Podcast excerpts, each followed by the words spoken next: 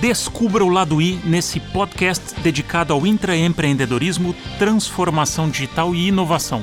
A conversa aqui será sempre autêntica, com pessoas incríveis, contando suas histórias inspiradoras, seus tropeços, aprendizados e muito mais.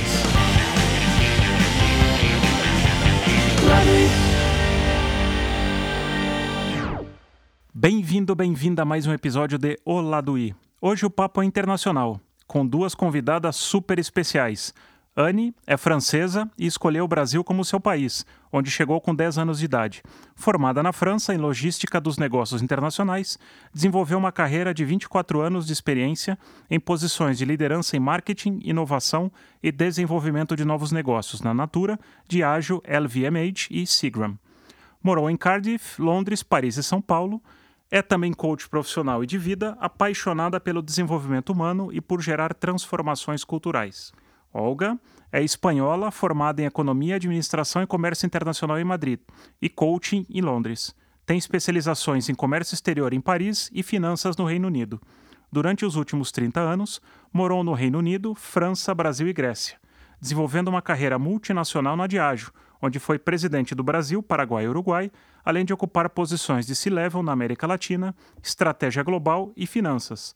Atua também como conselheira e mentora no Instituto Quintessa, que acelera startups de impacto social e ambiental. Em 2015, ambas fundaram a consultoria Amelie, focada no desenvolvimento de culturas e estratégias centradas no ser humano, desenvolvendo novos modelos que combinam propósito, conhecimento, eficiência e lucro. Bem-vindas, Anne e Olga. Obrigada. Nossa! Tá vendo? O alinhamento acontece. É, muito bom. Obrigado pela presença, pelo papo. Vocês duas têm uma trajetória bastante bacana em, né, em empresas multinacionais e trajetórias longevas. Da onde saiu a ideia da Amelie? Qual foi o clique para fundar a Amelie? Bom, eu posso começar. Acho que cada uma vamos ter uma história um pouquinho diferente, porque ela surgiu de várias vontades. A principal é a vontade de criar uma forma de trabalhar e uma forma de ser no mundo que realmente esteja a favor das pessoas. Porque a gente acredita, eu acredito profundamente, que existe uma forma de viver e de trabalhar onde você pode conciliar o que você quer da sua vida com um trabalho bacana, que você desfruta, que você faz a diferença, que você aprende, que você cresce. Então, eh, a gente se deu o luxo de começar do zero e a pergunta que nós nos fizemos foi: se a gente pudesse escolher qualquer coisa, se a gente tivesse 300% de liberdade em todos os sentidos, como que a gente decidiria viver a nossa vida? Qual é o papel do trabalho nela? E que tipo de trabalho e que forma de trabalho a gente quer. E aí surgiu a Meli, que é uma rede, cada um faz o que gosta, é, não 100% das vezes, mas em princípio você escolhe o que gosta, às vezes não acaba sendo o que você achava. mas esse é o ponto de partida e tem uma flexibilidade total. E você trabalha em projetos de diferentes tamanhos, diferentes escopos e em áreas que você vai escolhendo. Então, se você falar, eu quero trabalhar dois dias por semana só em projetos de marketing, é, de engenharia, tudo bem, é isso que você faz. E é, a gente acolhe todo tipo de perfil também. Então a gente consegue ter um, um grupo super inclusivo, diverso, sênior também. Muita gente, todos somos gente com experiência de 20 anos ou mais de empresa, então a gente traz uma bagagem bem forte. Mas a origem foi essa: a origem é quando eu mudei da vida corporativa, estava na transição para o que for que ia ser aquela outra vida nova eu realmente me perguntei o que, que eu realmente quero da vida. Para onde que eu quero ir, o que, que eu quero fazer e como que eu quero viver, não como que eu quero trabalhar. Então, eu queria um trabalho que eu pudesse fazer até os 90 anos, idealmente, porque eu adoro trabalhar, adoro o que eu faço. E aí surgiu a Meli com essa expectativa, que se você quer trabalhar 15 horas por dia, você trabalha. Se você quer trabalhar um dia por semana, também dá para fazer. Eu saí do mundo corporativo um ano antes da Olga já com uma vontade, na verdade, de trabalhar com o ser humano no sentido no um a um. Então, a minha primeira ideia era eu vou ser coach, eu vou ser mentor, eu vou ajudar essas pessoas a terem vidas mais inspiradoras. É isso que eu tinha na minha cabeça, que é meu propósito de vida. E quando a Olga saiu, eu sempre vou lembrar que a primeira coisa que a gente falou não foi de que, que vamos vender, a gente falou de que valores a gente gostaria que essa nossa nova empreitada tivesse. E era muito é, valores que nos permitissem viver com vidas mais inspiradoras. Não que as anteriores não tivessem sido, né? Mas um, uma vontade de trazer uma liberdade muito maior e cada vez mais significado. Então, para mim, teve um lado muito de liberdade. Eu estava num momento de precisar de liberdade e de trazer mais significado no que eu fazia. Eu percebia que passando para o outro lado, talvez eu conseguisse ajudar mais do que dentro. E aí juntou essas vontades comuns e a gente percebe que quem se junta a nós geralmente tem exatamente o mesmo tipo de busca, que é essa mistura de liberdade e de querer trazer significado para si mesmo e para os outros. Então, acho que a Amelie ela acaba fazendo isso.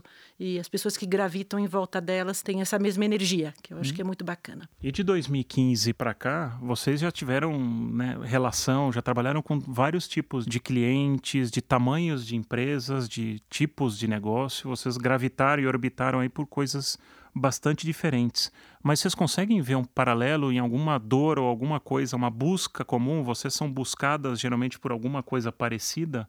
Dessas empresas, independente de tamanho? É, eu acho que a busca vem de lugares diferentes, mas a escolha vem de um mesmo lugar. Então, a gente buscada por ter uma experiência muito ampla de multinacional, comercial, de marketing, de estratégia, é buscada por ser conhecidas por ter um lado de desenvolvimento humano forte. Então, a busca vem de lugares bem diferentes, desde empresa multinacional até startup.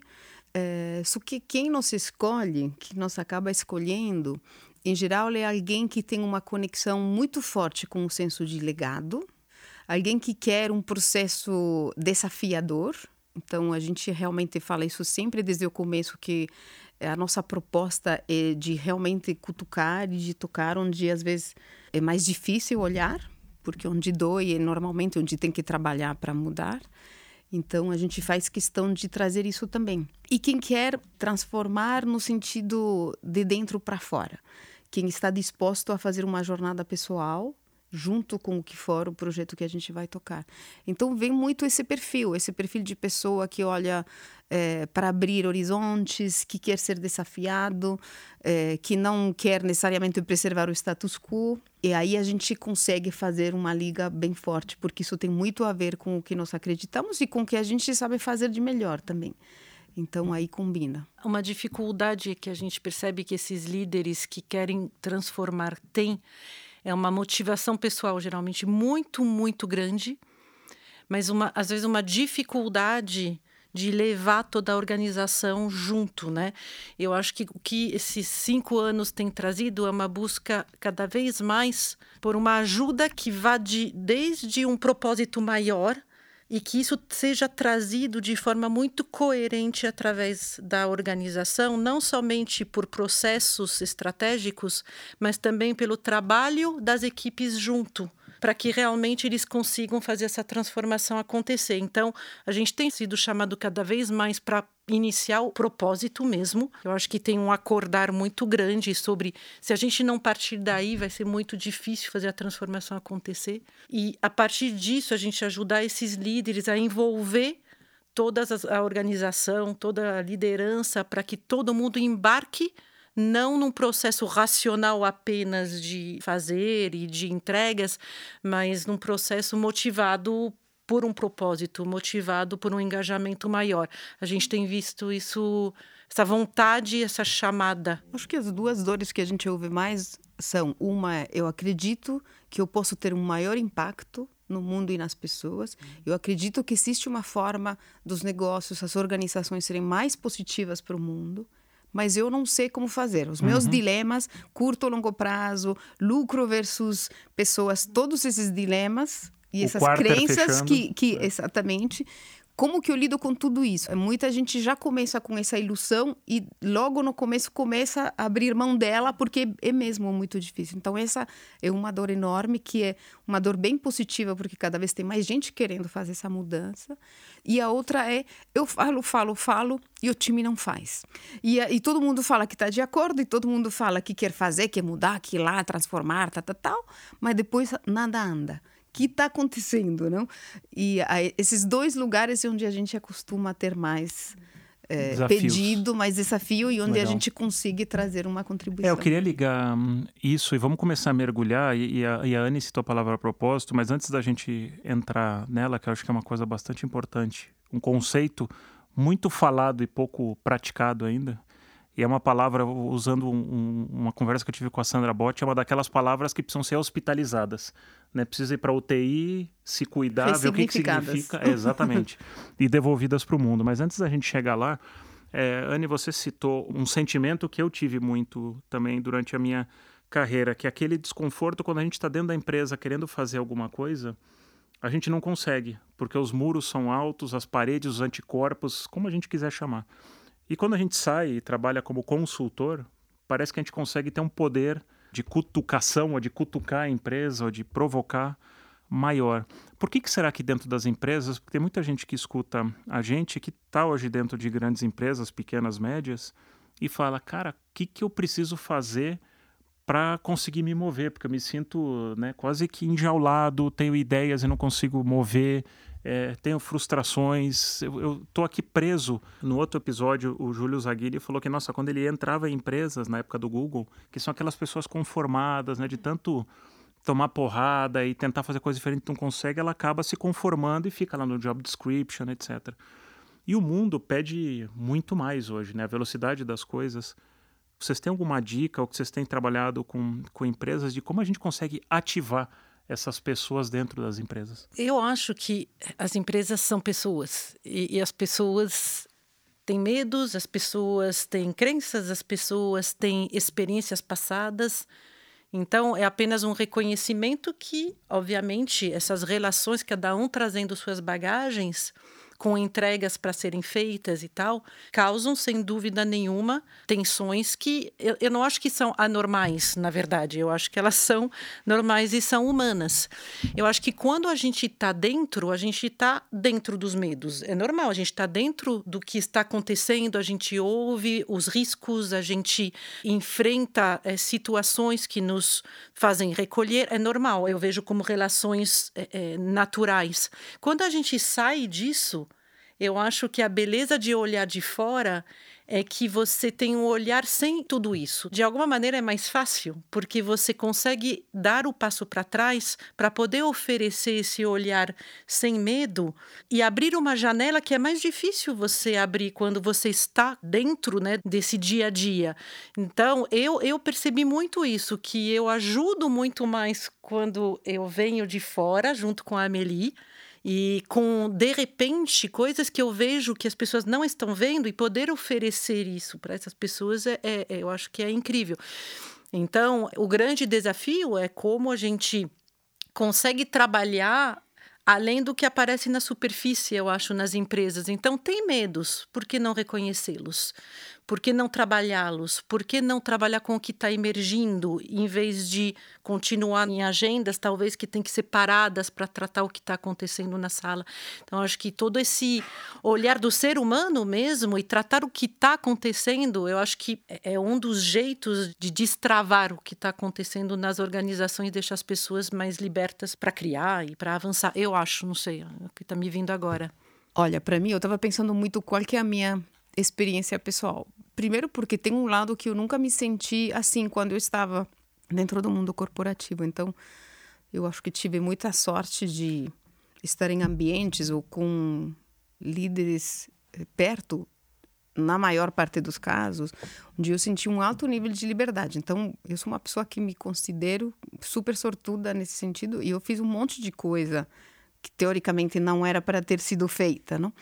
Então, nesse sentido, acho que o mundo corporativo pode ser também um impulsionador, porque você tem recursos, a gente que está fora agora entende o que, que é ter recursos, ter time, ter investimento, enfim, uma série de coisas que, para quem está lá fora agora ralando, empreendendo, é outra coisa, não? Então, tem muita coisa impulsionadora ali. Você pergunta o que, que pode ser feito? Tem uma coisa, pessoal, que ela é um pouco, não sei se um pouco louca, mas que você tem que estar disposto a morrer pelo que você acredita morrer corporativamente falando, sabe? Você tem que, como falam os britânicos, estar disposto a botar a sua bunda na linha, porque é aí que você vai realmente mostrar que você está disposto a ir até o final. E muitas vezes no mundo corporativo, tem uma linha ali onde você fala, hum, se eu passo dessa linha, pode dar ruim. Então, acho que eu vou ficar desse outro lado da linha. Se você está disposto a passar do outro lado da linha, aí você vai achar a sua liberdade. E esse passo, e aí, o que a Ana está falando, o que a gente trabalha muito agora, é como que a gente ajuda a criar uma cultura onde não existe essa linha. Isso. E quem acha que tem uma linha começa a entender que a linha você que cria. E obviamente tem as culturas, se tem os feedbacks, se tem é, é, toda essa tendência de você ir num, num certo perfil, ir num certo caminho. E obviamente tem líderes que são mais libertadores, outros que são menos. Então, tudo isso, obviamente, influencia muito, culturas, enfim. Mas acho que nesse ponto, se você volta para você, você se faz essa pergunta. Eu acho que o risco maior é ficar esperando que a resposta venha de uma organização ou venha de fora de você. A liberdade que você precisa, você tem que ir atrás dela. Cada um temos um grau de necessidade. Tem gente que está feliz fazendo uma coisa que pode ter um pouco mais de rotina, que tem um perfil menos arriscado, e esse, isso é a felicidade. Tá Não sim. todo mundo precisa ser um grande empreendedor e uhum. um disruptor. Cada um tem o seu perfil. Então, se você quer disrupção, então vai e assume os impactos e as implicações dela. Sim. E banca a disrupção que você quer causar, uhum. tanto emocionalmente como depois nas consequências. Não? E aí acho que se abre um espaço de possibilidades dentro de uma grande corporação. Você não está esperando que alguém do RH faça um treinamento para falar para você ser inovador. Vai seja. Outra coisa é que alguém te dê um treinamento para você aprender uma coisa que você não entende, que você não sabe. Isso é importante, mas esse lado seu. Então, a gente, no, no nosso trabalho agora, trabalha muito cultivando esse espírito de autoconhecimento, de é, você se autoempoderar e você achar o seu caminho. E a gente faz isso junto com o trabalho estratégico. Com o trabalho de confiança de equipes. Então, como é que se cria esse nível de abertura, de, de conversas que vão até onde elas têm que ir também?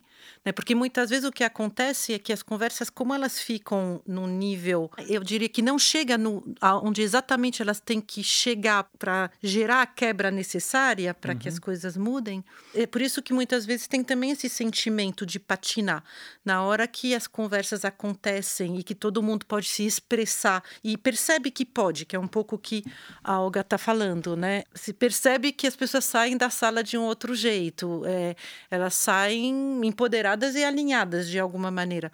Então a gente trabalha muito, quando a gente fala que a gente cutuca, a gente cutuca muito, vem muito esse tema às vezes dos globais versus os locais e tal. A gente fala, tá bom, mas o que, que você vai falar para o global? Então, que conversa vocês têm que ter, né? Para que realmente não fique num lugar do que se gostaria que fosse, mas que se tenha uma ação para que mude. Então, tem essa mistura de empoderamento e de conversas que geram confiança depois. A gente está tangenciando aqui para mim um, um, tema que eu né, vou na minha opinião, é vulnerabilidade, porque a hora que a gente fala dessa liderança, ou do se expressar, falar, ser autêntico, a gente está entrando num ambiente vulnerável, porque ele causa uhum. desconforto. A gente não foi acostumado a andar no desconforto, porque primeiro o modelo de remuneração ele não premia o risco, ele pune o risco.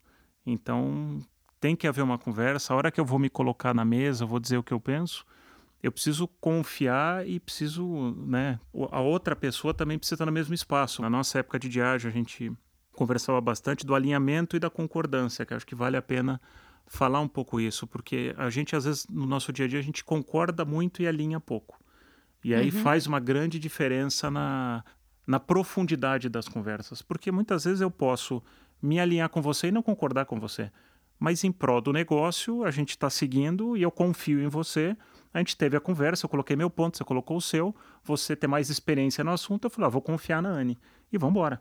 E depois, se não der certo, eu não vou culpar a Anne, porque eu me alinhei com a Anne. Então, acho que Por aqui isso que tem... o propósito é tão importante.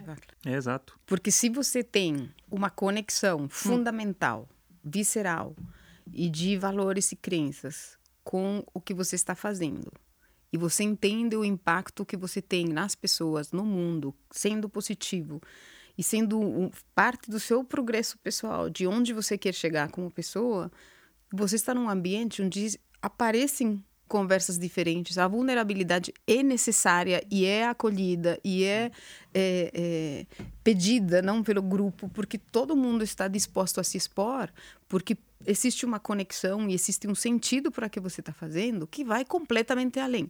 Se você fica no plano puramente do número, do racional, do porque sim, porque não, baseado só em dados e não numa construção, numa visão, num, num empolgamento, assim, que você acorda todos os dias realmente querendo fazer alguma coisa, aí que começam essas defesas. Então, a falta de espaço de vulnerabilidade vem de um ambiente defensivo averso ao risco, mas ao risco em todos os sentidos, ao risco de falar o que eu penso, ao risco de ter uma opinião diferente de outro, ao risco de não ter a cara da corporação, ou do, do ao risco de ser diferente. Então, quando eu me sinto que eu estou em risco se eu sou diferente, tem zero espaço para vulnerabilidade. E aí eu não sou eu, não sou ouvido, não falo, e tchau, eu tô fora, tô aqui na, de corpo presente, mas eu falo que sim a tudo, porque racionalmente, inclusive como estou me defendendo, não tenho como falar não. E vamos embora, e um dia atrás do outro. E aí você vai se vendendo a um, hum. a um éter ali e vai perdendo a conexão com você mesmo. O pior é isso, que você perde a conexão com você mesmo, não é Sim.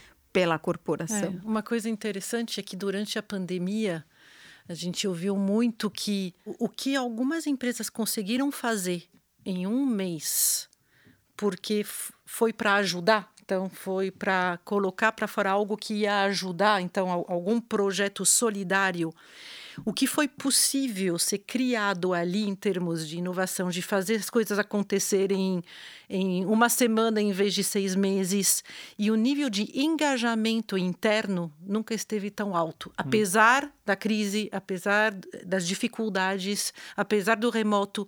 Então, tem algo que quando as pessoas estão conectadas numa coisa que eles, comum que eles acreditam, a conversa não é mais eu contra você ou eu não eu acho isso você acha aquilo ela vira um o propósito está aí, eu acho que a melhor forma de entregar é essa, eu acho que é. E aí se despersonaliza completamente esse grande monstro do conflito, porque você não está conflitando, você está construindo para algo que todos estão conectados. Eu acho que a força tá aí sem dúvida. E aí tá o poder genuíno da diversidade, porque a gente ainda confunde diversidade com gênero, com série de coisas, e diversidade é pensamento também.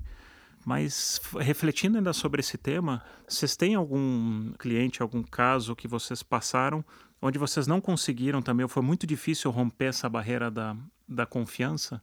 E como vocês fizeram para romper? Porque imagino que o que a gente está falando aqui faz muito sentido para nós três, mas isso parece que é fácil, mas de fácil não tem nada. Eu não acho que é um cliente, primeiro. Eu acho que a gente Quase se depara com, com exatamente os mesmos desafios que a gente passou. É, com todos eles. Então, não tem um cliente para quem foi mais difícil ou foi menos difícil. Eu acho que para todos e para nós mesmos e para nós mesmos na Amelie, é um processo contínuo de evolução. Então é muito interessante isso, que é quando a gente entra numa empresa, não é um workshop que vai fazer a diferença porque as pessoas se falaram uma vez. O que a gente percebe quando a gente fica e que a gente volta numa fase 1 um de propósito, de valores, de comportamentos, que a gente acompanha, que a gente ajuda eles a viverem é, através de missões, por exemplo, o que foi construído nos workshops no dia a dia e que a gente ajuda com retrospectivas, é aí que aos poucos a gente percebe que as pessoas conseguem sair de um modus operandi que é o que elas sempre operaram. Então, a dificuldade, eu acho, é manter essa consistência ao longo das semanas, porque a Meli está aí no workshop, ela não está uhum. aí o tempo inteiro.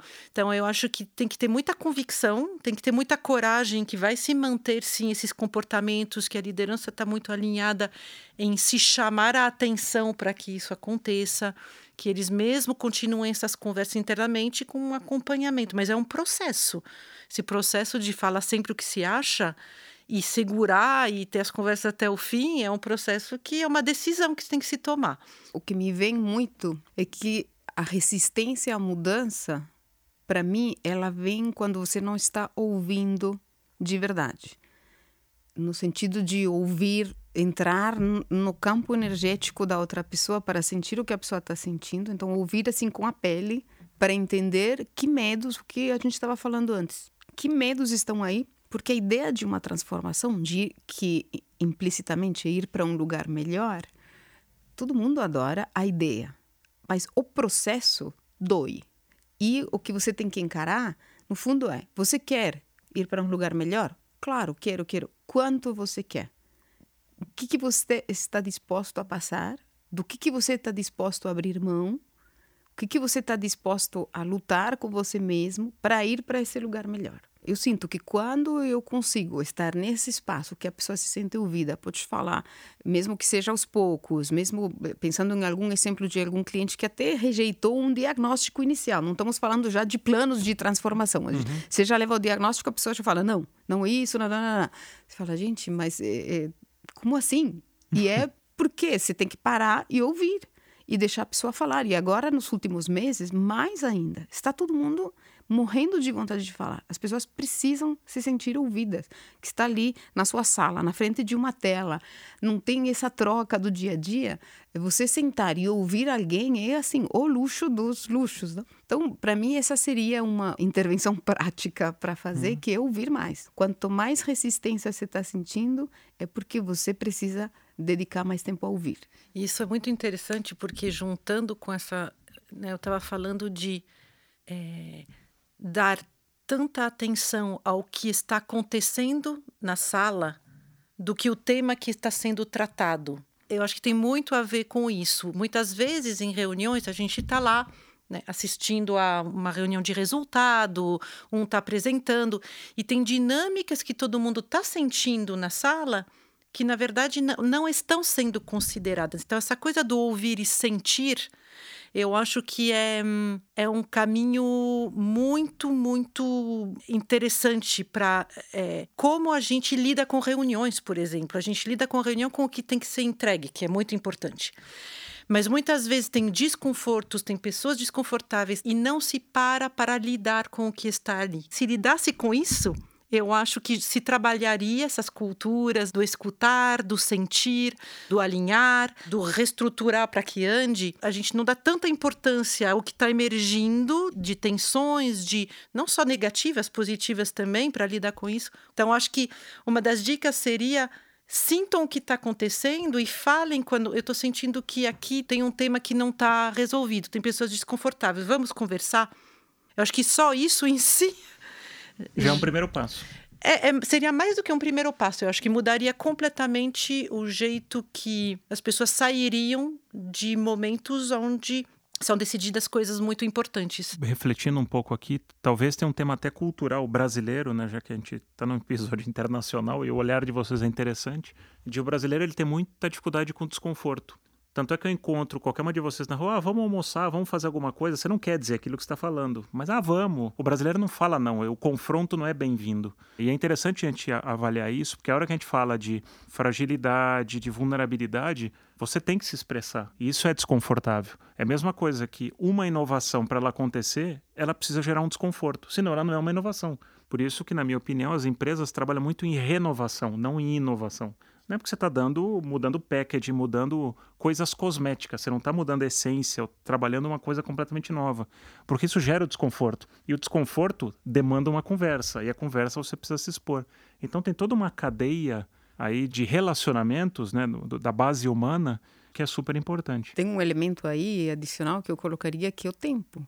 Que ninguém dá tempo, bom, ninguém dá tempo, não estou aqui generalizando, mas é raro ver gente que dá tempo real suficiente para as conversas que precisam acontecer. Até que a conversa realmente fechou.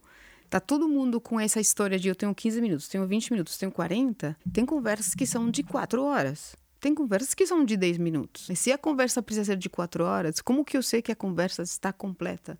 Se eu estou sempre me regulando porque eu tenho que sair daqui e eu não falo eu não estou completo com isso, eu preciso voltar porque ainda não tô, não está redondo para mim. Então esse fator de como tratamos e lidamos com o tempo, a gente dá espaços de uma hora para conversas que são significativamente diferentes. E tem conversas que são, sim, de dias. Mas na hora que essa conversa fecha e está alinhada, já tudo flui.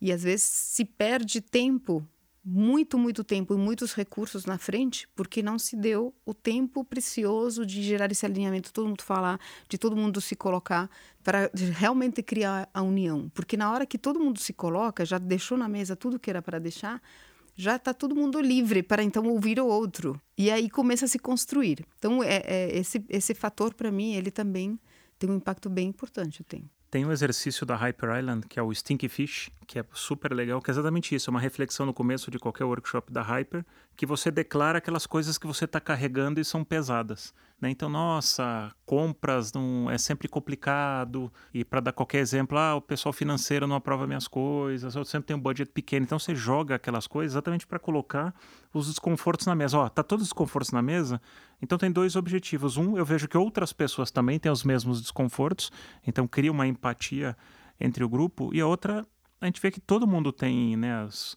coisas que estão incomodando. Então, colocar isso na, na mesa de uma forma mais vulnerável é super importante. Eu queria ligar isso já para a gente falar sobre propósito.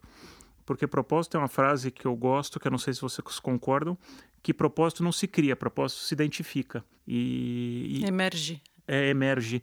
E o que, que propósito tem a ver com tudo isso que a gente está falando? Será que o propósito é o, o, o, elo de tudo isso? Tem empresas que ficam naquela busca do propósito, na verdade ela está pegando o quadrinho da parede da, da visão ou da missão e está dando uma outra cor ou um contorno. O que, que é o propósito, na opinião de vocês? Porque é uma das coisas que vocês trabalham bastante. Eu acredito profundamente que o propósito é o glue mesmo. É, eu acho que hoje em dia é, eu vejo poucas empresas intencionalmente colocando um propósito na parede. Eu vejo sim uma evolução muito grande. Um, um, a gente está tá numa num, num acordar muito muito bonito, eu acho, das organizações e eu acho que a maioria delas quer descobrir seu propósito e quer sim ter um papel maior na sociedade, porque propósito, na verdade, né, se perguntou o que é, a razão de ser é para que, que eu vim ao mundo, além de, do lucro que é muito importante. Na maioria a gente sempre fala, não é, é que as empresas vão virar ONGs ou não, como é que as organizações têm um papel na sociedade além do lucro e elas podem utilizar todo o conhecimento que elas têm também em prol da sociedade, né? além dos serviços e dos produtos que elas vendem. E eu acho que hoje tem um, um, certamente, né, se fala que o propósito é uma palavra muito usada de qualquer jeito, eu acho que ela tem um, um, significado muito claro, sim, e a dificuldade hoje é saber como é que eu faço para descobri-lo e fazê-lo realmente transitar até o fim e ter o impacto que eu quero, que é para isso que a gente que a gente está aqui para ajudar a que esse propósito se transforme não somente em produtos diferentes, serviços diferentes, mais sustentáveis, mas que também faz parte do briefing, mas que permeie uma estratégia integrada de cultura. Então, meu propósito, ele quer dizer alguma coisa em termos de valores e comportamentos internos. Ele quer dizer alguma coisa para o que eu vendo, para os serviços que eu entrego para os meus clientes, né? Como é que eles têm que ser para eu entregar esse propósito?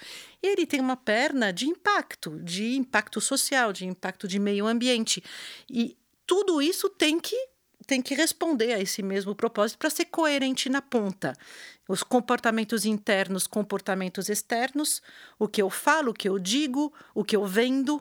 E é uma equação que não é óbvia, né? Tem uma, uma transformação que demora anos, muitas vezes, para acontecer. Mas eu acho que o mundo está indo para esse, esse lado, né? Eu, eu acredito piamente nisso, que a gente não está mais nesse, nessa era do tá na parede e, e ótimo. Eu não sinto isso, assim, é, ainda bem. Eu tenho uma, uma conexão com, com esse significado do propósito e o papel que para mim é muito pessoal e é quase como o lugar onde você quer viver a sua vida. Em que lugar você vai se colocar? Em que lugar você se encontra? Se quer se colocar num lugar onde você vai estar procurando fazer coisas que estão de acordo com seus valores, que fazem a diferença para você, para as pessoas na sua volta, que você está é, num, num, processo de se conhecer e de ser cada dia um tiquinho melhor, um tiquinho mais consciente, um, um, um pouco mais generoso, estar em contato com uma unidade. Por exemplo, para mim, um elemento que eu vejo que está agora mudando e que cada vez tem mais consciência sobre isso é, é que eu não sou um recurso, eu sou um ser humano. Então, quando eu sou olhado como um recurso, parece que eu tenho que estar ao serviço da organização e também a organização tem que estar ao meu serviço. Se a gente olha a natureza e olha as plantas, olha os animais como recursos, parece que eles estão ao nosso serviço. Quando o ser humano tem que estar ao serviço da natureza e faz parte dela, porque não é separado dela, isso muda completamente como você se coloca. Então, se você está nesse espaço de união, um pouco menos de ego e um pouco mais de coletivo, você está num espaço de propósito. Então, isso te impacta desde como você lida quando você vai pedir um café, até como você lidera uma organização, até como você lida com você mesmo. Se acolhendo massa, aceitando erro, é, que não é nada fácil, não? Vamos combinar que a cultura onde muitos de nós crescimos e, e, e, operamos no dia a dia, ela tem um viés de um olhar para entrega, para resultado, para ser melhor, ser o melhor, ser melhor que um comparativo constante que nos gera uma cobrança, um estresse gigante. Não? Então, para mim, esse é o espaço onde como que eu saio dessas forças de alguma maneira que estão ali no ambiente e me encontro nesse espaço de propósito? Tem dias ótimos, tem dias péssimos, enfim, a vida é isso, não? Mas quanto mais eu consigo abrir mão desse ego e me coloco num espaço maior, mais eu desfruto do que eu faço e mais impacto eu tenho. E aí se alimenta essa roda positiva, não? De eu me sinto melhor, eu estou fazendo um impacto, estou fazendo coisas que fazem a diferença, eu me sinto mais útil.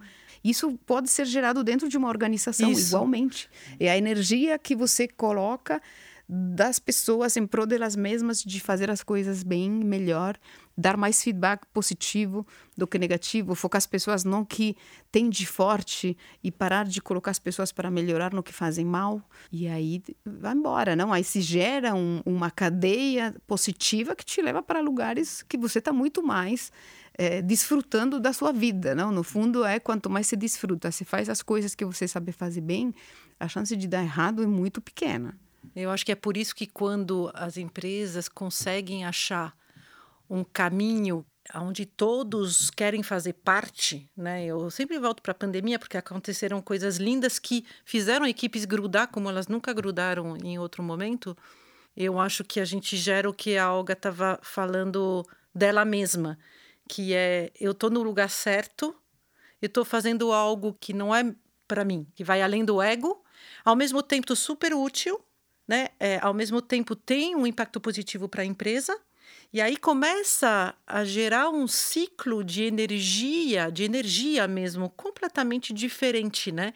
Eu acho que é, o difícil, né, para não ser poliana, né, é que o dia a dia das empresas tem entregas muito claras, mas quanto mais elas trabalharem a partir de um lugar que todo mundo quer, mais essas conversas de, de alinhamento, de mais fluidez uhum. chegará. E é um caminho, não é uma coisa que acontece do dia para o outro. Sim.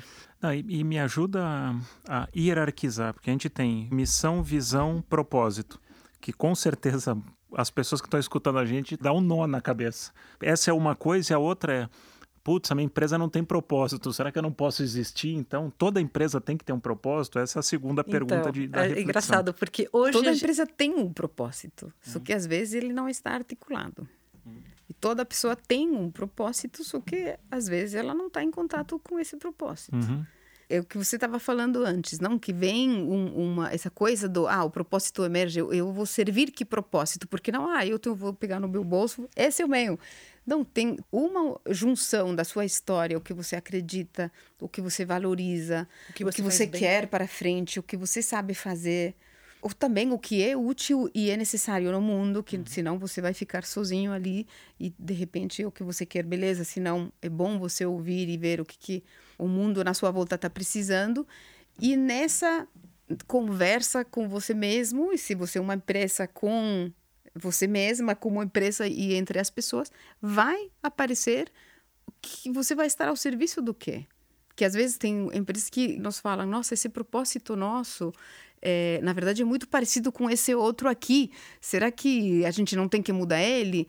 Bom, às vezes pode fazer sentido, mas em geral é. Não, é que não é seu e você vai colocar ele numa caixa forte e vai ninguém mais pode mexer. É que se você está ao serviço de uma coisa para ter um impacto no mundo, obviamente muita outra gente também vai querer. E aliás, Justo. quanto mais melhor. Sim. Só que você tem que fazer a sua contribuição para esse propósito obviamente de uma maneira competente, diferenciada, que entregue um valor agregado que viabilize o seu negócio, porque senão aí você vai ficar obsoleto, vai. Você fez uma observação que eu acho que é super importante, que um propósito não precisa ser único e exclusivo, ele é só meu, eu tenho que registrar no, nas marcas, isso não.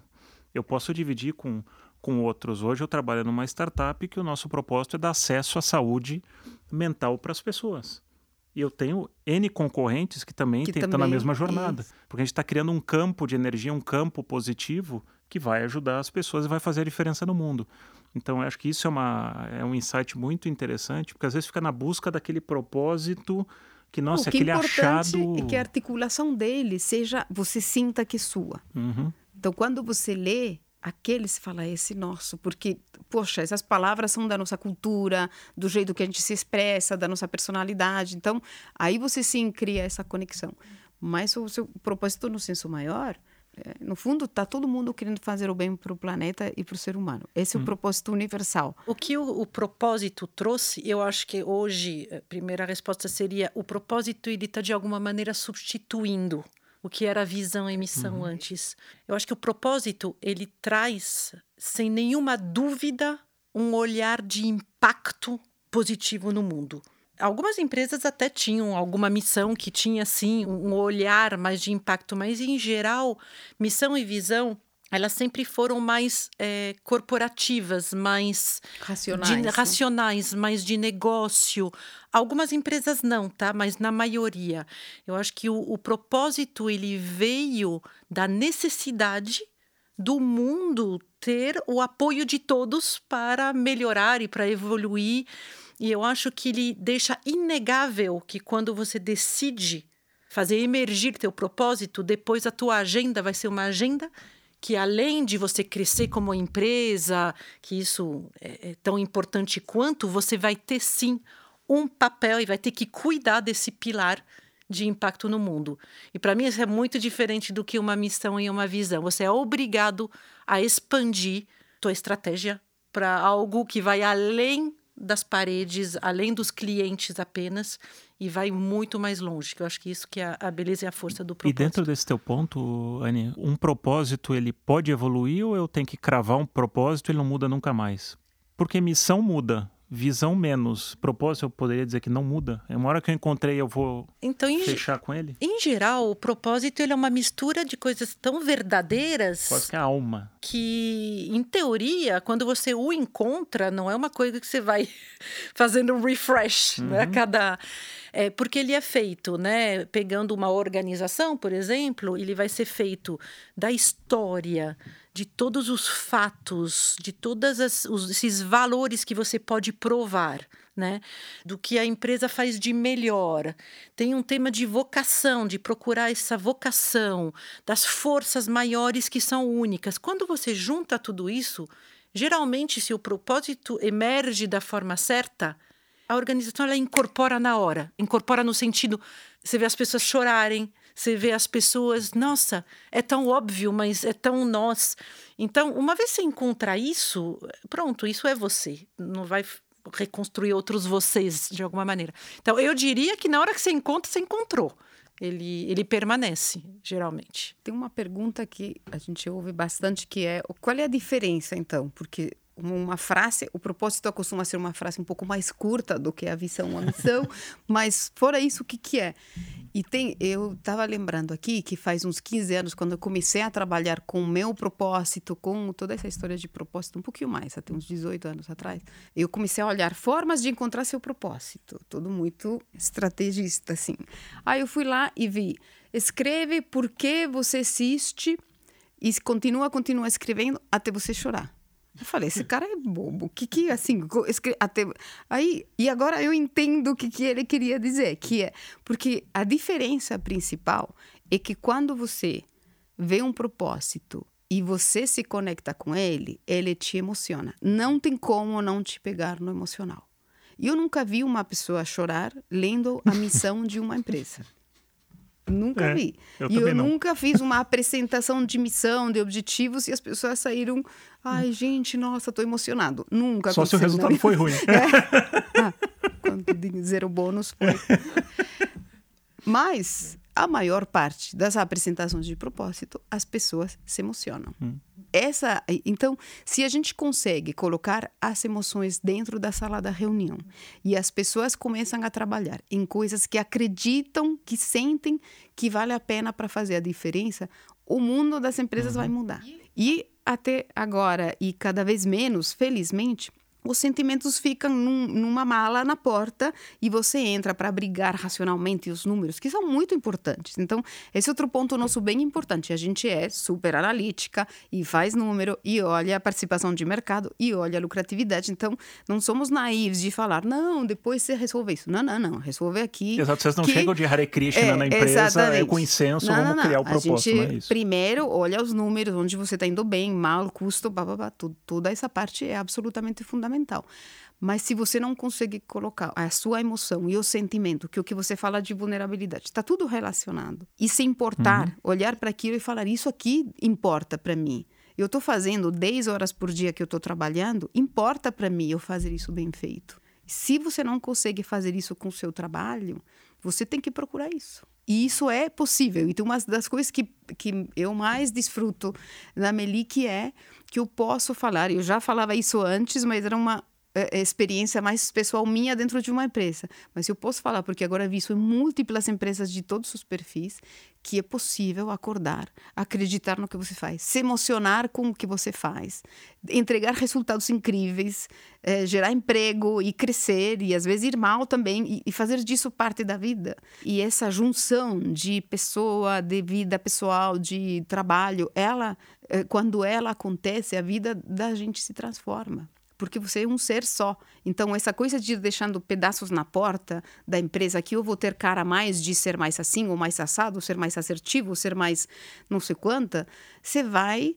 deixando seus pedaços para trás. Como que você vai entrar numa reunião e falar o que você pensa? Você não está lá, deixa os Exato. É. pedaços no elevador, então você tem que entrar cheio para ficar cheio lá. E é uma coisa interessante que está acontecendo, que eu acho que vai ajudar muito. Você estava perguntando, mas como é que faz isso? Mas como é que faz isso?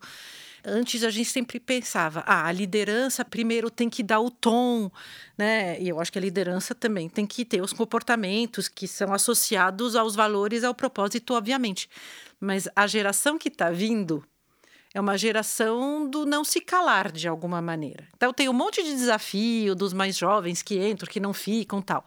Mas eu acho que eles trazem uma energia muito importante, que eles trazem o desconforto para E dentro. talvez o desapego. Desapego, Porque a gente tinha um apego à carreira que essa geração Isso, não tem esse Isso. apego à carreira. Eles estão dispostos a morrer pelo que eles Isso, acreditam. é. Exatamente.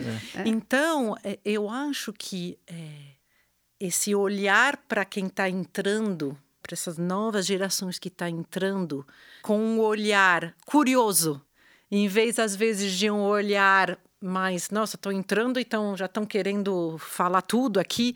A gente teve experiências de workshops com gerações diferentes muito interessantes.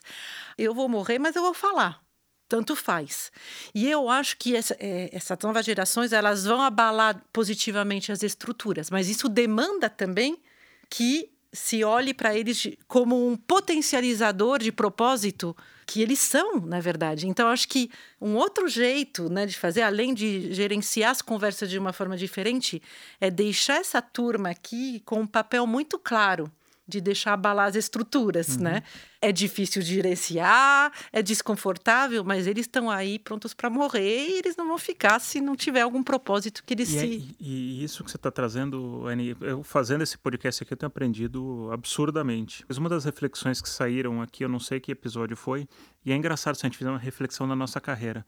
Quando a gente está em níveis menores e mais embaixo da pirâmide, a gente é muito mais vocal, a gente fala mais, a gente é mais inconformado, a gente vai, porque você não tem tanto a perder. E é engraçado, à medida que você vai subindo na hierarquia, né, os anticorpos vão ficando grandes e eles vão te abafando, né? Então, o que a Olga estava falando, você cada vez deixa a coisa mais fora.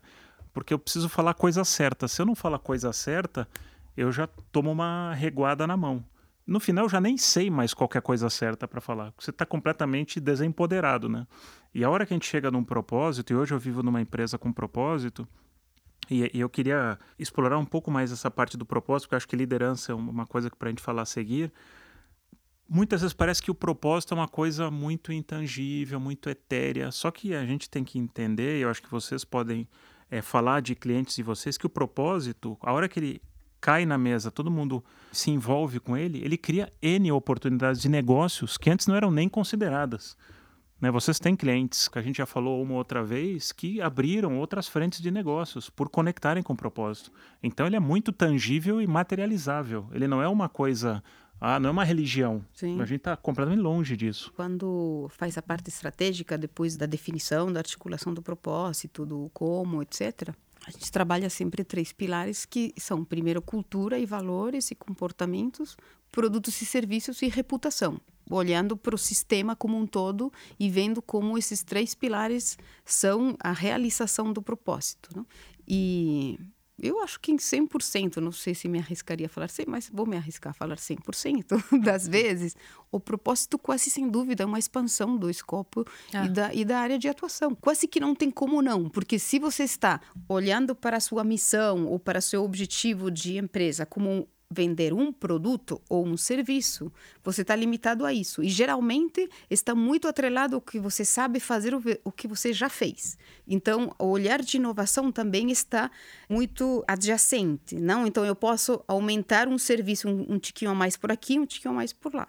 Na hora que você se coloca ao serviço de uma necessidade do mundo e das pessoas, você não tem como não expandir o que você está fazendo. Então, você pode ser um escritório de advocacia e começa a entregar um monte de serviço adicional. Você pode ser uma empresa que vende uma maquinária, mas na hora que você entende que a sua maquinária tem um impacto no mundo de melhoria de qualidade do ar, de melhoria de qualidade da água, de melhoria de qualidade de vida das pessoas, você começa a ter serviços e outros produtos adjacentes ou paralelos bem diferentes que complementam esse serviço adicional. Você consegue entender linhas de premiumização porque você dá um motivo para você entregar camadas de serviço adicional. Então, não é simplesmente, poxa, vou me matar aqui para ver se eu consigo cobrar mais pela mesma coisa. É uhum. como que eu agrego valor para as pessoas, você coloca as pessoas no centro do seu desenho e quando você agrega valor numa questão que realmente é necessária, é muito difícil que você não consiga dar certo. O que é difícil é, se você pega isso, eu já passei por isso, uma inovação que foi criada em Connecticut, inventada para um público X e para tal, e você traz ela para cá, e você quer porque você quer que o brasileiro goste daquela coisa que foi desenhada, é, conceitualizada, é, o perfil, o paladar de sabor, de cor, de tudo foi feito para outro mundo, mas você quer, você vai gastar muito dinheiro querendo convencer as pessoas de querer uma coisa que não foi feita para eles. E aí que entra essa roda muitas vezes contraditória e absurda desse mundo das empresas que só se obcecam por vender alguma coisa e não por agregar valor e dar para as pessoas o que elas querem e precisam.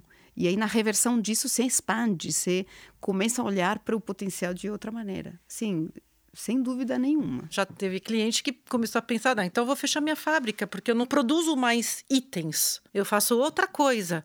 E esse outra coisa eu não preciso, na verdade, de uma fábrica, porque está tudo na inteligência da inovação que eu vou trazer para.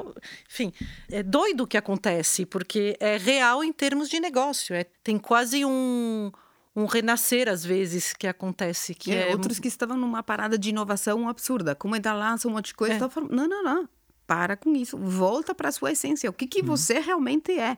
E voltar atrás e focar no que, que é que a empresa sabe fazer bem, faz bem, e aí ir exatamente para o caminho, não oposto, mas um caminho muito diferente, que era inovar em cima do que você faz bem e não tentar cobrir um problema que você tem fazendo o que outro está fazendo bem, para compensar. É, e aí vem o ponto né, de ficar parando de olhar um pouco para o lado, para o concorrente e olhar para aquilo que. Qual que é o teu propósito, qual que é o teu papel e como é que você vai criar coisas novas, porque isso. Como, como você é... melhora a vida das pessoas. É, porque isso é um anabolizador de inovação, né, no teu teu, no teu ponto, Olga. Tem a ver com concorrência também, porque no final das contas, sim, o propósito ele te abre essa linda oportunidade de contribuir para o mundo, além e servir e tal.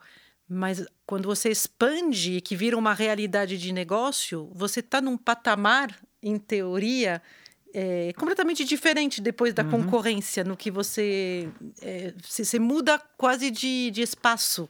Então, Sim. ele é um reforço de competitividade também, né? Então, você... É, mas não, quando eu digo concorrência, trabalhando numa empresa de propósito, eu gasto um segundo por semana olhando minha concorrência, porque não faz sentido. Minha missão é tão grande, é, tem tanto por fazer, que eu não vou ficar perdendo tempo olhando para trás, no retrovisor, eu estou olhando para frente, o que eu preciso fazer. É, né? a concorrência tem... é um balizador, um comparativo. E Isso. também você, às vezes, repensa quem é a sua concorrência. Isso. Exato. Então, com quem que eu estou realmente competindo? Ah, poxa, se eu vou entregar agora esse escopo, é melhor olhar para o outro lado, Sim. porque... Hoje, um dos meus concorrentes é o Netflix. Então porque eu sou um aplicativo de celular, né, falando aqui, que se eu não fosse uma empresa de propósito, não tivesse esse olhar, imagina aqui, saúde mental e Netflix, mas eu estou competindo por uma hora da pessoa que, em vez ela estar tá olhando o celular, ela está vendo entretenimento, em vez de se autocuidar. Então isso não necessariamente é bom ou ruim, mas muda a tua cabeça, o teu olhar para o mundo. E aí entra o, o aspecto de de liderança, porque isso não vem só de cima para baixo nem de baixo para cima, isso tem que quase que emergir do centro da empresa para fora, né? Porque isso tem que ser uma coisa quase da alma da, da empresa. Como é que vocês orquestram isso na criação de um propósito? Como é que ele contamina a empresa? Porque eu imagino que tem gente também que não se identifica com o propósito. E tem gente que se identifica. Pode acontecer também. Em geral, enfim, a gente não teve experiência de. Bom, não sabemos, ninguém Não sabemos, veio. ninguém veio falar pra gente. é. Mas, assim, em geral, assim, com as populações com as quais a gente tem falado, você vê emoção na sala, em geral, é, muito uhum. forte. Porque existe essa conexão universal. É. Não? De, de fazer Mas, o bem e fazer a diferença, é. que é difícil alguém não se conectar com isso. Uhum. Mas você estava falando como é que faz para contaminar. Uma é. coisa que eh, na Amelie a gente é engraçado que é uma disrupção de como as coisas são feitas hoje, né? É, ou eram feitas até agora, na maioria das vezes, que é então vamos engajar.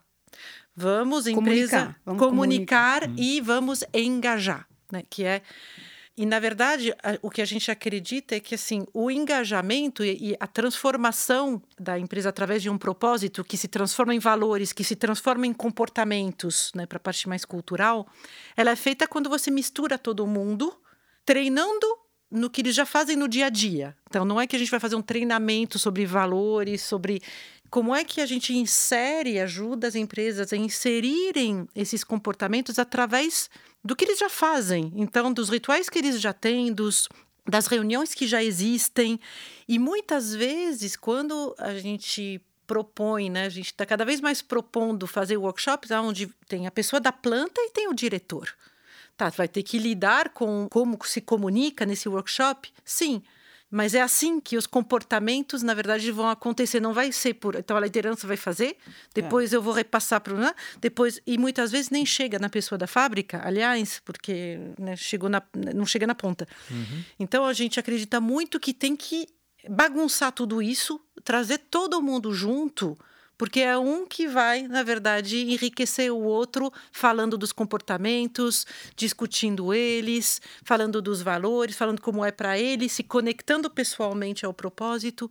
Então a gente faz muito essas essas propostas de quebrar silos, quebrar hierarquia para que a cultura consiga entrar de forma real. Tem duas coisas que nós estamos fazendo que estamos vendo um impacto bem tangível. Uma é, se quer engajar, então faça. Faz. Não pensa, ah, como que eu comunico? Não, faz, depois você fala o que você está fazendo. Obviamente que você tem que fazer um plano de comunicação bacana, com mensagens, com participação, com... mas a comunicação é um elemento do plano total.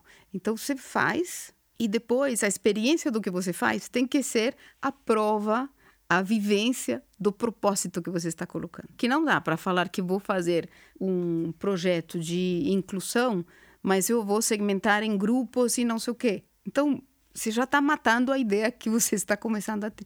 Então, esse esforço de trazer a coerência, que ele tem a ver com esse tempo que às vezes não gastamos, é seja coerente. Faz menos, mas seja coerente. Então, se fala uma coisa, vai e faz, seja coerente com ela. Isso vai trazer o maior engajamento possível vem das pessoas terem a experiência, a vivência daquilo na prática. E a participação de fazer acontecer e de fazer parte, não é passivo, é eu vou fazer parte dessa transformação, o que eu faço importa e vou me colocar para fazer acontecer. Então, esse lado prático, vivência na pele, experiência, é o mais impactante. E depois vira comunicação real, né? Porque Isso. aí depois as pessoas depois... fazem um depoimento verdadeiro, não é uma comunicação criada, é, é a vida que está emergindo como comunicação. É, porque é isso que eu ia é, provocar um pouco vocês, porque ele não pode ser aquele exercício clássico de é o board da empresa ou os, os, diretores ou quem quer que seja, o grupo lá top, né, no Olimpo, faz e depois despeja dentro da, da empresa. Isso tem que ser co-criado de fato. E imagino que por isso que ele toma tempo, ele não pode ser um projeto.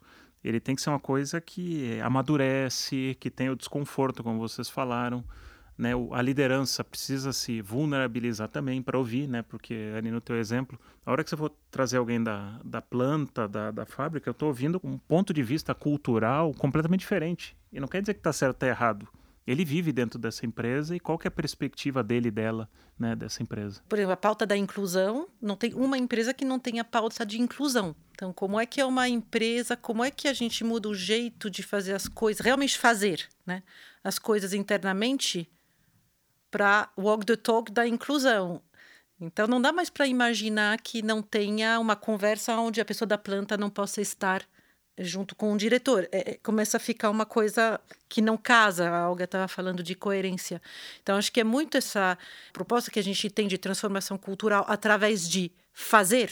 Então, viver, fazer. Estou fazendo, não estou criando comunicação, estou fazendo. E disso se gera um conteúdo de comunicação é assim que a transformação vai acontecer. Eu fazendo walking the talk internamente através do que foi decidido de comportamentos e de pautas de cultura ou do propósito que emergiu para a empresa. Legal.